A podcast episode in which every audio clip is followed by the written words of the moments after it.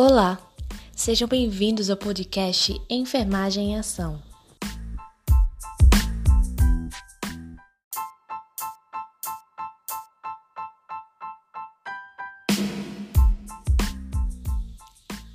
Este podcast é formado por estudantes da área de enfermagem, segundo ciclo da Universidade Federal de Sergipe, Campus Lagarto.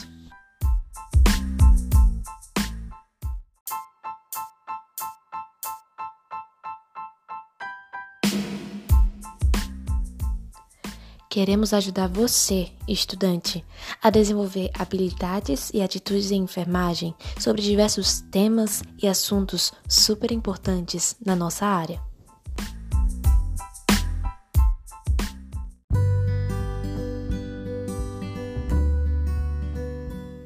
No tema de hoje, aprenderemos sobre o exame físico do aparelho locomotor.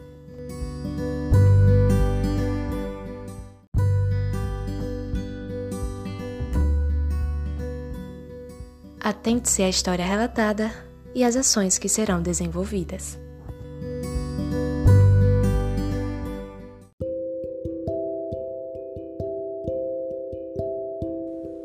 Dona Maria é uma mulher por natureza e essência eternamente jovem. Gosta de rir, de brincar, conversar, contar história, gosta de companhia.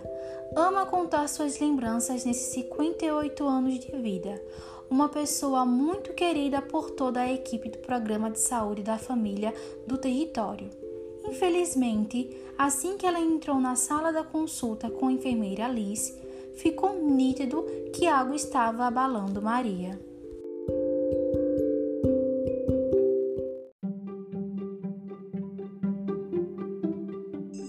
Dia, dona Maria. Bom, bom não está, né, enfermeira? Mas vamos ver se você melhora um pouquinho. Vamos dar um jeitinho nisso e a senhora vai melhorar sim. É, faz um tempo que não vejo a senhora por causa da minha licença maternidade. Porém, eu me recordo que da última vez a senhora não estava usando esse andador. O que foi que aconteceu?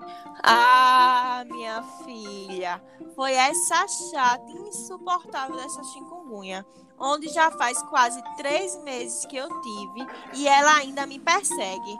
Parece que não vai embora mais. Gostou demais de mim, mas eu não gosto dela não. Mas rapaz, ela que vai me desculpando porque não quer essa amizade. Aí fica difícil. Quero saber quem é que não gosta da senhora. Mas essa dona Chico, Chico, dona dessas dor tudo aí, vai ter que desgostar de mim, Liz. Olha, minha filha, tem dias que eu não consigo nem fechar as mãos porque incha e dói. E aí me empata de fazer as coisas, de me vestir sozinha, de cozinhar, Agora eu fico precisando da ajuda do meu marido para fazer as coisas que antes eu conseguia fazer sozinha. E ainda mais, agora a dor está me empatando até de caminhar direito. É por isso que agora eu tô com essa novidade desse andador. Agora mesmo, veja, não consigo fechar a mão. Repare como tá inchada. Eu não consigo dormir direito, às vezes dá insônia, às vezes, às vezes fico acordando.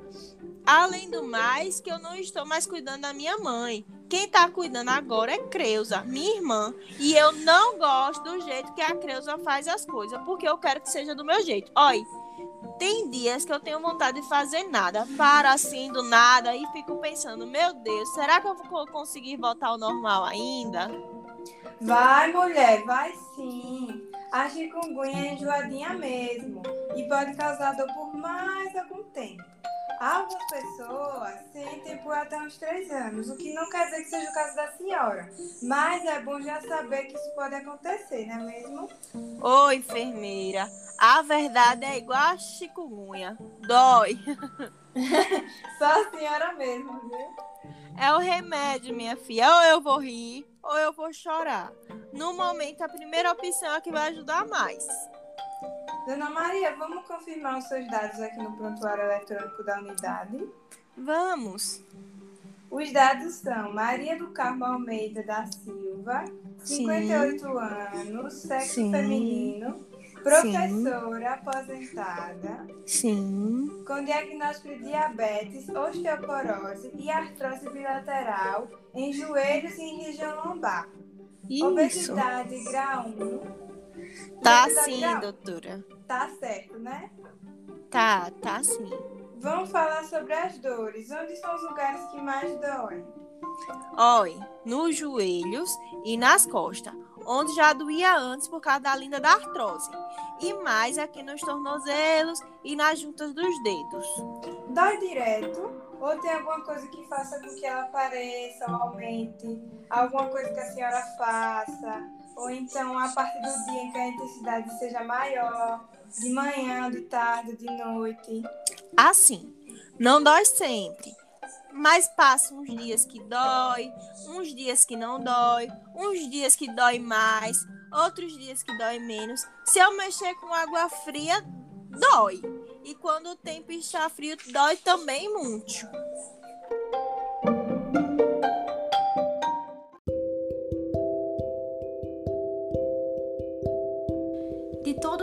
Dados subjetivos, alguns foram essenciais para que a enfermeira do caso clínico chegasse àquelas hipóteses diagnósticas como a idade, existem doenças comuns em determinadas fases da vida, como as condições degenerativas, exemplos, osteoartrite e osteoporose, mais frequentes na população idosa.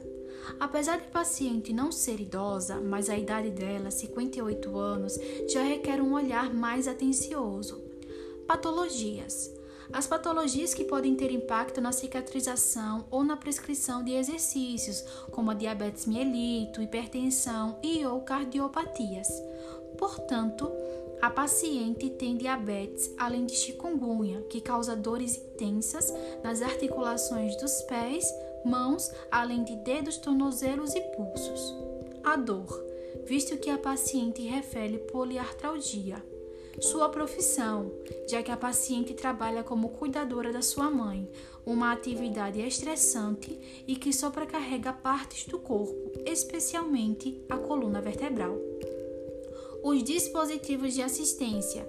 Verificar se o paciente necessita ou faz uso de dispositivos como andadores, bengalas, muletas e cadeiras de rodas. Esse fato já chama a atenção para possíveis distúrbios osteomusculares. A paciente, inclusive, faz uso de andador. A funcionalidade. Uma das hipóteses diagnósticas foi o déficit no autocuidado para vestir-se, justamente porque identificou-se que a paciente tem dificuldades para a realização de atividades como vestir-se, higiene corporal, transferência e locomoção, como o próprio caso traz, a paciente está impossibilitada de cuidar de si mesma.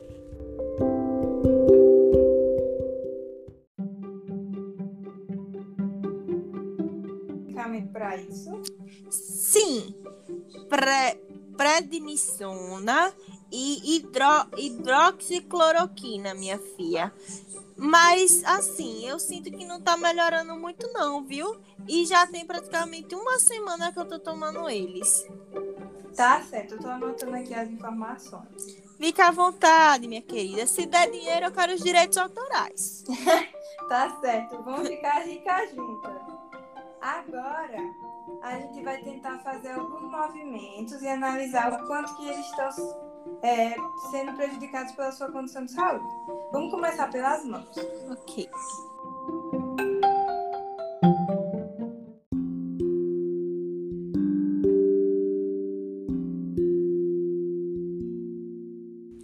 A paciente apresenta limitações nos movimentos dos dedos, dor à palpação, além de aparentemente apresentar edemas nessas articulações. Esses achados são decorrentes de osteoartrite nas articulações interfalangianas.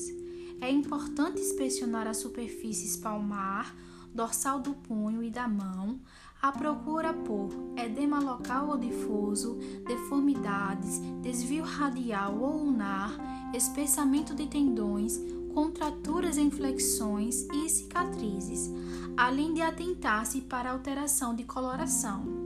A inspeção dinâmica seguirá alguns passos, sendo eles a flexão do punho, deve-se solicitar à paciente que posicione a palma das mãos para baixo e aponte os dedos para o chão. A flexão do punho deverá se dar entre 80 a 90 graus. Segundo, a extensão do punho.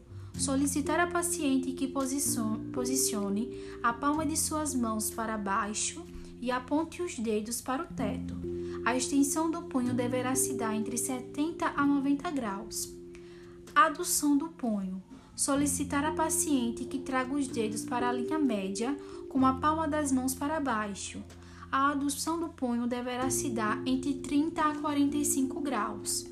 A abdução do punho. Solicitar à paciente que afaste os dedos da linha média com a palma das mãos para baixo. A adução do punho se dá em torno de 15 graus. Avaliar também a flexão, a extensão, a abdução e a adução dos dedos. Então, deve-se testar o movimento de oposição do polegar, pedindo ao paciente que mova o polegar para trás da palma da mão e toque a base do quinto dedo através da flexão e em seguida retorne o polegar à sua posição inicial, promovendo a extensão. Deve-se palpar no punho as porções distal do rádio e da una, o processo estiloide e a tabaqueira anatômica em busca de hipersensibilidade e edema. Palpar também os tendões e ossos do carpo em busca de hipersensibilidade e edema nessas áreas de espaçamento e atentar-se para a presença de hipertrofia óssea e sensibilidade nas articulações interfaligianas.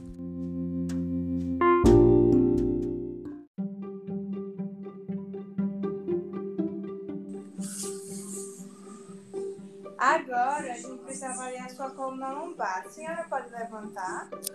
Posso, mas eu vou precisar de uma ajudinha aqui, porque tem essa dor no joelho, esse tornozelo inchado, e para eu me levantar mesmo me apoiando no andador é complicado. Eu preciso de um apoio mais próximo. Eu apoio a senhora, Dona Maria. Vamos.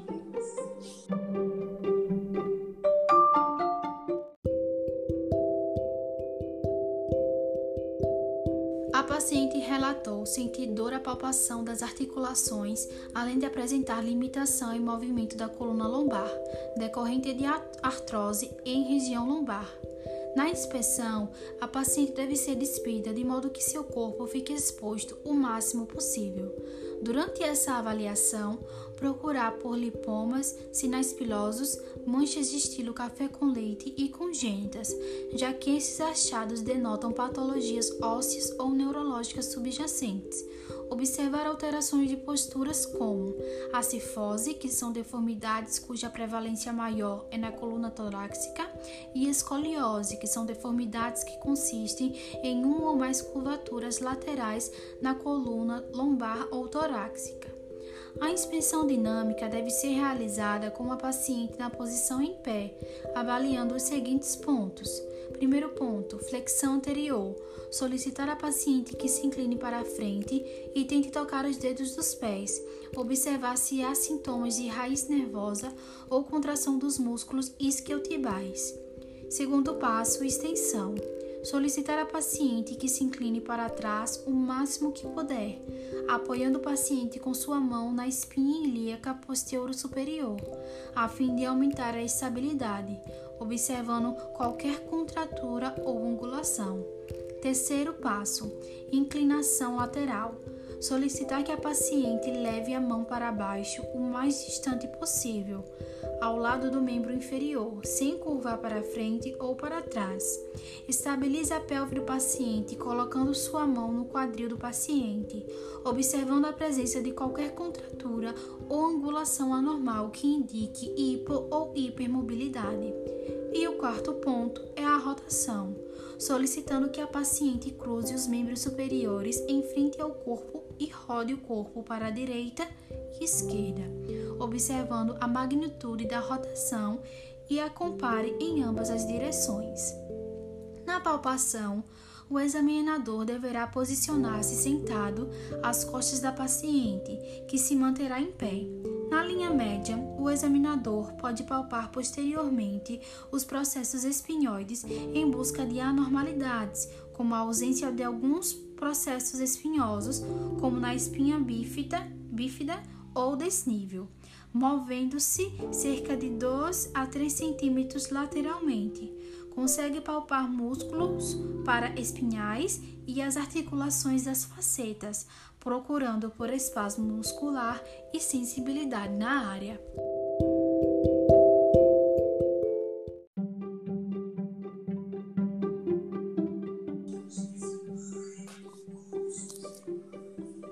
Bem, continuidade do nosso exame, eu vou palpar o joelho da senhora, como eu fiz com as mãos, e com a coluna para procurar os fatores que estejam dificultando a vida da senhora aqui.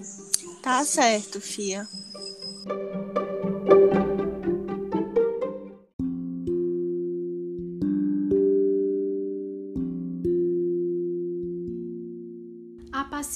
Apresenta dor e limitação de movimentos com os joelhos decorrente de artrose nessas regiões. Na inspeção estática, notar-se a presença de estumescências localizadas ou generalizadas, que podem fazer com que o joelho perca a nitidez de seus contornos e mantenham-se em flexão. Observar se a flexão é normal e se está uni ou bilateral. Com os joelhos completamente estendidos em posição ereta, observar se as patelas se encontram no mesmo nível, inclinadas para a frente sem qualquer inclinação lateral ou rotação. Avaliar possíveis deformidades como o joelho em angulação valgo, o joelho em X ou varo, joelhos arqueados. Solicitar a paciente que contrai o músculo quadríceps e observar se existe alguma atrofia muscular visível. Atentar-se também à inspeção dinâmica, sendo a flexão, solicitar a paciente que flexione o joelho. A flexão normal alcança 135 graus desde a extensão completa. Segundo, a extensão, solicitar a paciente que estenda a perna. A extensão deve variar de 0 a 15 graus. Terceiro, rotação interna, solicitar a paciente que sentada mova a parte inferior da perna em direção à linha média. A rotação deve alcançar de 20 a 30 graus. Rotação externa, solicitar a paciente que sentada mova a parte inferior de sua perna, afastando-a da linha média. A rotação deve alcançar de 30 a 40 graus e realizar teste de gaveta anterior e posterior para avaliar a integridade dos ligamentos cruzados anterior e posterior, respectivamente. Com a paciente em decúbito dorsal e joelho levemente flexionado, palpar as estruturas em busca de hipersensibilidade, aumento de volume, crepitação, nódulos ou temperatura anormal. Na porção anterior, palpar a patela, o tendão patelar e a bolsa infrapatelar. Palpar o músculo quadríceps em busca de distensão, atonia ou massa endurecida. Palpar a linha articular tibiofemoral e plato tibial e na porção posterior procurar sensibilidade ou tumoração.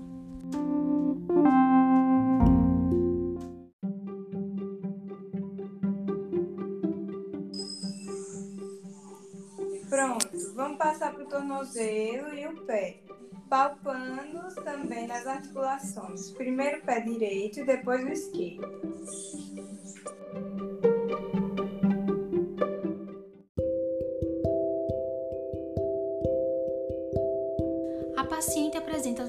Tornozelo direito edemasiado, dor e limitação de movimentos dos pés, além de referir dor à palpação das articulações metatossofologianas. Iniciar o exame observando a aparência externa do sapato. Deformações podem nos dar pistas de algumas patologias, como pé plano e joanetes. A inspeção deve ser feita com o paciente em pé. Um arco longitudinal medial do pé pode estar anormalmente alto no pé cavo ou ausente no pé plano. Observar a presença de lesões, calosidades ou edema. Um edema unilateral pode ser secundário a trauma. Já o edema bilateral pode ser consequência a problemas cardíacos ou linfáticos. Alterações de coloração e temperatura dos pés podem estar associadas a vasculopatias ou insuficiência arterial. Na inspeção dinâmica, analisar a flexão platar, solicitar que a paciente que aponte o pé para o chão. A flexão platar se dá em torno de 50 graus. A dorsiflexão, solicitar que a paciente que aponte o pé para o teto. A dorsiflexão é de aproximadamente 20 graus. A inversão, solicitar que a paciente incline o calcanhar para dentro. A inversão deve ser de 5 graus. E a eversão, solicitar a paciente que incline o calcanhar para fora. A eversão deve ser de 5 graus. Palpar cada articulação do tornozelo em busca de crepitação, edema ou hipersensibilidade procurar por hipersensibilidade ou nódulos ao longo do tendão de Aquiles. Palpar o calcanhar, pois esporões ósseos podem estar presentes no calcânio. Palpar ainda a face aplatar e palpar as articulações metatossofalogianas e as cabeças dos cinco metatarsos.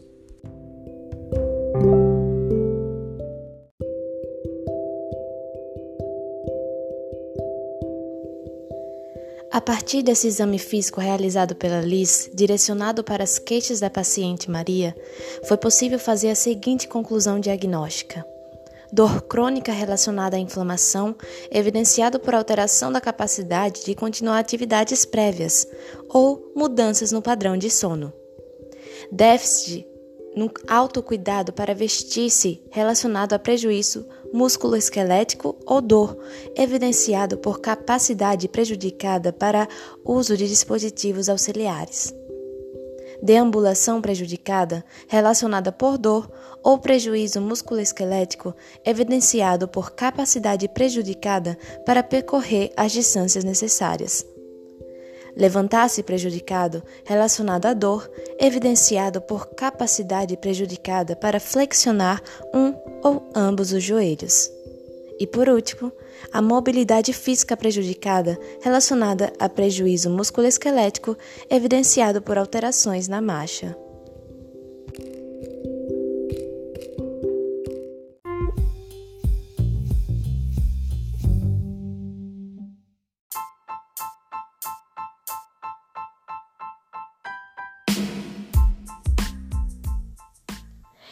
Espero que você tenha gostado da nossa aula de hoje. Esperamos por você no nosso próximo episódio. Até lá!